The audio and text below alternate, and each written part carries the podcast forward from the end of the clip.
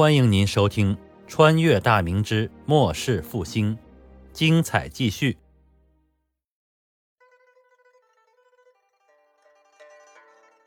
洪承畴率领陕西副总兵贺人龙及麾下五百精锐骑兵连夜赶路，终于在四天后抵达了樊城境内。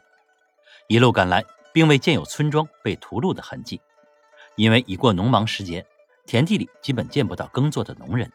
官道上的行旅商人更是稀少，偶有商贩行人看见大股的官军骑兵，早就远远的避开，生怕招惹事端。进入樊城境内后，贺人龙早就派出叶不收前往哨探，大队人马则是空配而行，前队和后队相距有几里，以防敌袭；中军大队则是簇拥着洪承畴。距离樊城县城几里左右的时候，前路扬起烟尘，探路的哨探飞奔而回。来到中军，在距洪承畴十几步左右勒住坐骑，翻身下马，急趋疾步，单膝跪地，大声禀告：“禀督帅，卑职奉令哨探至县城之下，城门紧闭，城上也未见有叛军旗帜，周围村子里都没有人，并未有掳掠焚烧的痕迹。”洪承畴眉头微皱，语虚不语。贺人龙挥手让探马退下后，坐骑往洪承畴的身边凑了凑，欠着身子说道：“督帅。”难道是叛军探知我等前来，已经弃城而去？洪承畴摇了摇头。如果穿兵弃城，那肯定不是这番景象，而是城门洞开，大掠而走。说到这里，斜眼看了看贺人龙，继续说道：“官军的名声在民间可不是很好，你应该心中有数啊。”贺人龙尴尬的把视线挪向他处，他的部署是什么德行，他最清楚。平日里作战也没少抢劫失身百姓的财物，虽然极少有奸淫妇女、伤人性命之事，但夺财伤人的事儿是时有发生的。何仁龙心里清楚，督帅对官军夺掠财物一事是睁一只眼闭一只眼，因为约束得太紧，官军就会产生怨气。毕竟粮饷积欠甚多，再不找机会抢一点，官军就会士气全无。但如果有烧杀奸淫之事发生，督帅可是毫不容情。前次在燕池县境内，左良玉部追击贼寇张妙手，闯他天，贼寇遁逃进山，官军以助饷为名向知县索要财物不成，遂抢掠当地大户，并奸淫其妻妾，导致其妻妾不堪受辱，投井自尽。事后大户告到了督府衙门，洪承畴得悉此事，勃然大怒，派新兵将奸淫并致死人命的三名官军逮获斩首，其中还有一名千户。事后全军替力。洪承畴下令前进，全军直趋县城。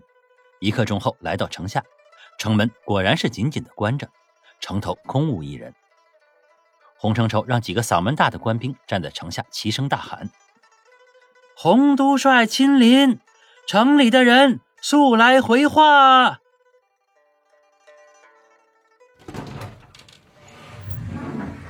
过了好一会儿，紧闭的城门突然打开一扇缝隙。一群人鱼贯而出，为首的是一个身穿青色官服、上有蓝雀补子、头戴乌纱的三旬左右的文官，看服色应该是樊城的知县了。他身后则跟着一群披头散发、赤裸上身、双手背负的武将打扮的官军。洪承畴等人看到这一情形，顿感惊诧。只见那文官上前行礼道：“啊，下官樊城知县罗福龙参见督府大人。”跟着他的那群武将则是跪倒在地。洪承畴翻身下马，缓步来至罗福龙的面前。罗知县，此处是何情形？啊，督府大人，说来话长，还请大人移步县衙，下官仔细禀告。洪承畴点头应允。贵县前面带路吧。说罢，背负双手往城门而去。贺人龙见状，急忙催促坐骑上前。高声说道：“督帅，小心有诈。”洪承畴停住脚步，转头说道：“大明虽然流寇肆虐，但至今为止未有从贼的文臣。本督相信罗知县。督帅还是小心为好。卑职先遣人进去查探，确认无事后，督帅再入城不迟。”开什么玩笑？万一有诈，被人埋伏，督帅失陷。那自己可是杀头诛族的大罪。洪承畴见其态度坚决，也就从善如流，站在原地等候。贺人龙急忙派一队亲兵骑马进城查探，洪承畴则是与罗福龙闲谈起来。过了大约一刻钟，新兵纵马而回，来到洪承畴近前，下马行礼后，大声禀道：“禀督帅，城内各家门户紧闭，未见有打斗的痕迹。县衙门前有衙役值守，观其神色，并无异样。”洪承畴听罢回禀，开口说道：“罗知县，走吧，带本都去县衙歇息。”罗福龙闻言施了一礼后，紧走了几步，在前面引路。洪承畴迈步跟随。贺仁龙叫过一个亲兵，低声嘱咐几句后，那名亲兵调转马头，吆喝了一声，带头沿城墙奔行而去。队伍里分出十几骑跟随其后。这时，从城里出来的那群将官纷纷站起身来。贺仁龙对身边的亲兵使了个眼色，亲兵们有的取弓在手，有的拔刀出鞘，警惕地看着这群官军打扮的人。贺仁龙打马小跑着跟随着洪承畴进入城内。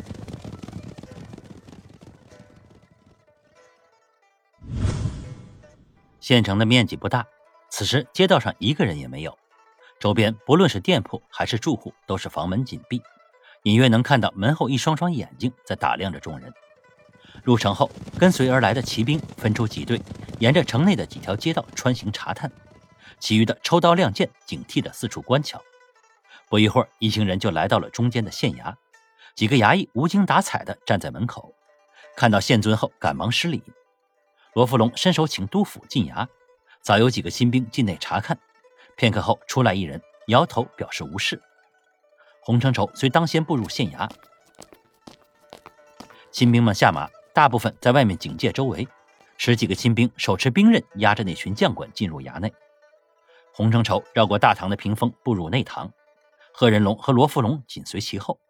那群赤身散发的将官，则是在县衙的院子里站定，新兵们在一旁监视着。罗福龙恭请洪承畴上座，自己则是打横坐下。贺仁龙扶刀站立在都帅身后，并未落座。一个老仆听到动静后从后院进来，罗福龙吩咐其看茶，老仆应声而去。罗知县，这究竟是怎么回事？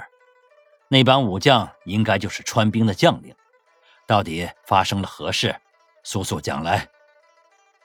呃，启禀督府大人。那帮人却是川军的将官。事情是这样的，您刚才听到的是长篇历史穿越小说《崇祯八年末世复兴》。感谢您的收听，喜欢的话别忘了订阅、分享、关注、评论，支持一下主播，谢谢大家。